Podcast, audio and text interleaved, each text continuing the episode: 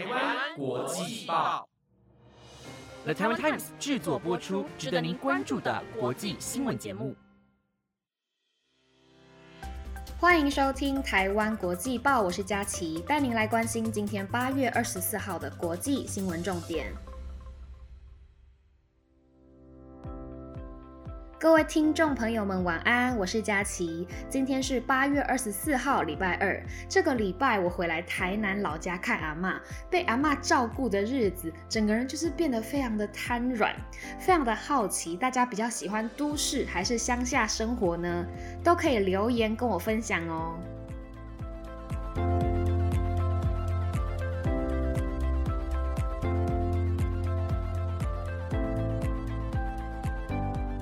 首先，今天会带您关心到帕运开幕的消息。台湾民间自制的火箭将在澳洲进行发射，还会带您了解美国出现了第一款经由 FDA 完全认证的疫苗。以上详细的新闻内容都会在等等的节目中告诉你哦。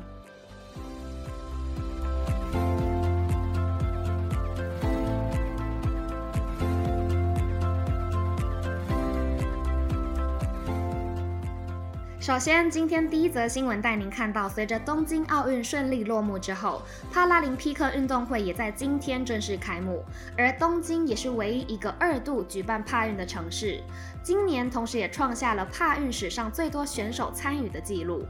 今年度的帕运会有一百六十一个国家与地区，加上难民代表团参与，总计有四千四百零三位选手，是史上最多选手参与的一届。根据日本经济新闻的报道，此次东京帕运的开幕式是举办在东京都新宿区的国立竞技场。由于目前疫情还是处于不明朗的情况之下，会实施严格的防疫措施，以应帕运选手一旦确诊新冠肺炎，可能会有重症的风险。而与奥运相同，一样是不开放一般民众进场，不过会实施学校合作观战方案，开放能让部分学生进场。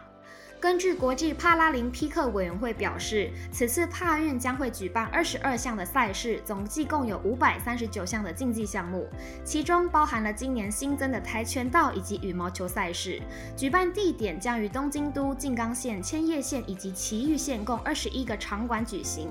而冬奥季帕运组织委员会表示，估计此次参与帕运的人数大约会来到十万人。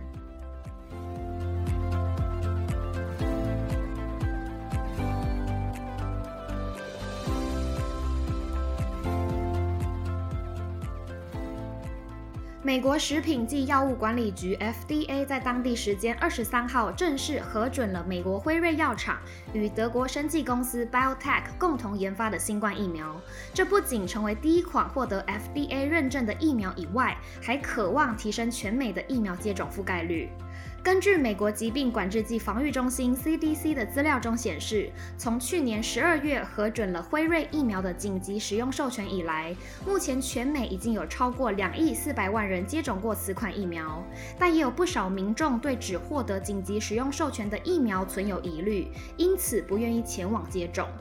不过，随着辉瑞疫苗透过大量的临床数据研究显示，证实了辉瑞疫苗符合了有效性、安全性以及制造质量等多项要求，成为全美首支获得 FDA 完全认证的新冠肺炎疫苗。而这对于美国的抗疫行动也会产生关键的正面影响。美国食品及药物管理局的代理局长吴考克也表示，尽管有众多民众已经安全地接种新冠肺炎疫苗，但此次正式的获得 FDA 全面批准，渴望会大幅度的让民众逐渐对接种疫苗更有信心。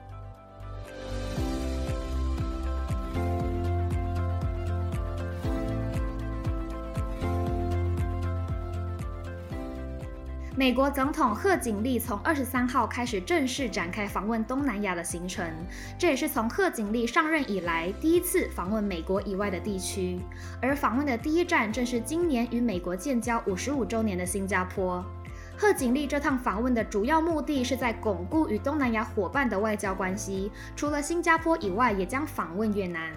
新加坡总理李显龙与贺锦丽在线上联合记者会上共同宣布，两国同意启动高层级的供应链对话，以应应目前全球半导体短缺的问题。除了携手讨论如何强化区域供应链韧性以外，两国也将在多项领域中扩大合作范围，包括了气候变迁、网络安全、太空经济以及军事等领域达成一系列的协议。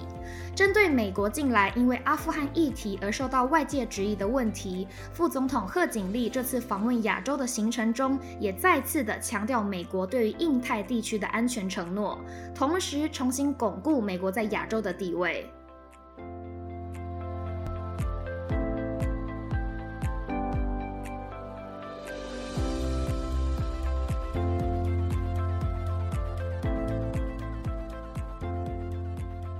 突尼西亚总统萨伊德在上个月二十六号冻结国会并开除总理梅奇的行为，引发政敌的批评之后，总统府在二十三号透过声明表示，不仅将继续延长国会休会时间，同时也继续免除议员的豁免权。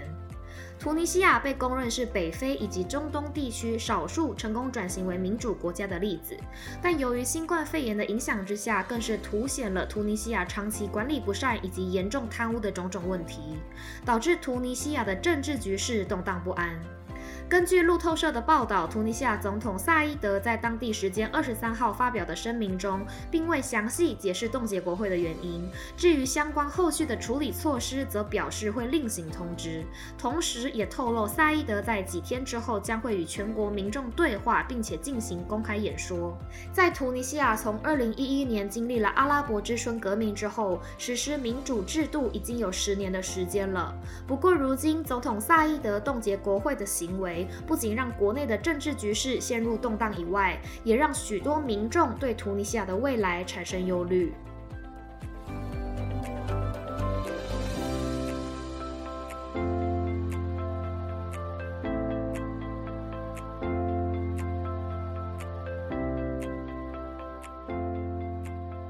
则新闻带您关心到，台湾晋升太空科技公司制造的飞鼠一号太空火箭日前获得了澳洲政府的许可，预计将由澳洲太空企业南方发射在艾尔半岛的威尔斯湾发射升空。国家太空中心主任吴宗信表示，若是飞鼠一号成功发射，可能会成为目前台湾制造的火箭中飞行高度最高的。飞鼠一号是第一枚由台湾民间所自行制造的火箭。晋升太空科技公司原定在去年的二月份计划在台东南田准备进行发射，但由于目前国内没有火箭发射以及太空产业的管理单位，导致无法解决土地问题，因而最后终止发射计划。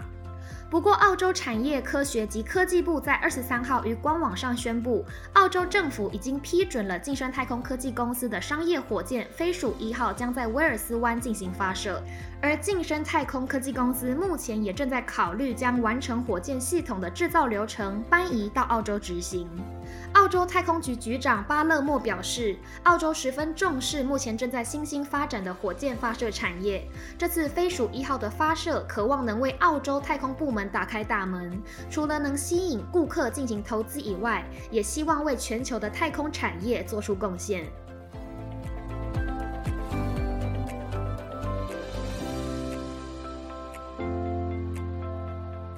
以上新闻由了台湾 Times 直播，感谢您的收听。不知道大家对于今天哪一则新闻最感兴趣呢？可以留言告诉我你的想法哦。如果有想要获得哪一个种类的新闻内容，也都欢迎留言告诉我们。在留言的同时，也别忘了按下五星评价。我是佳琪，那我们下礼拜二见喽，拜拜。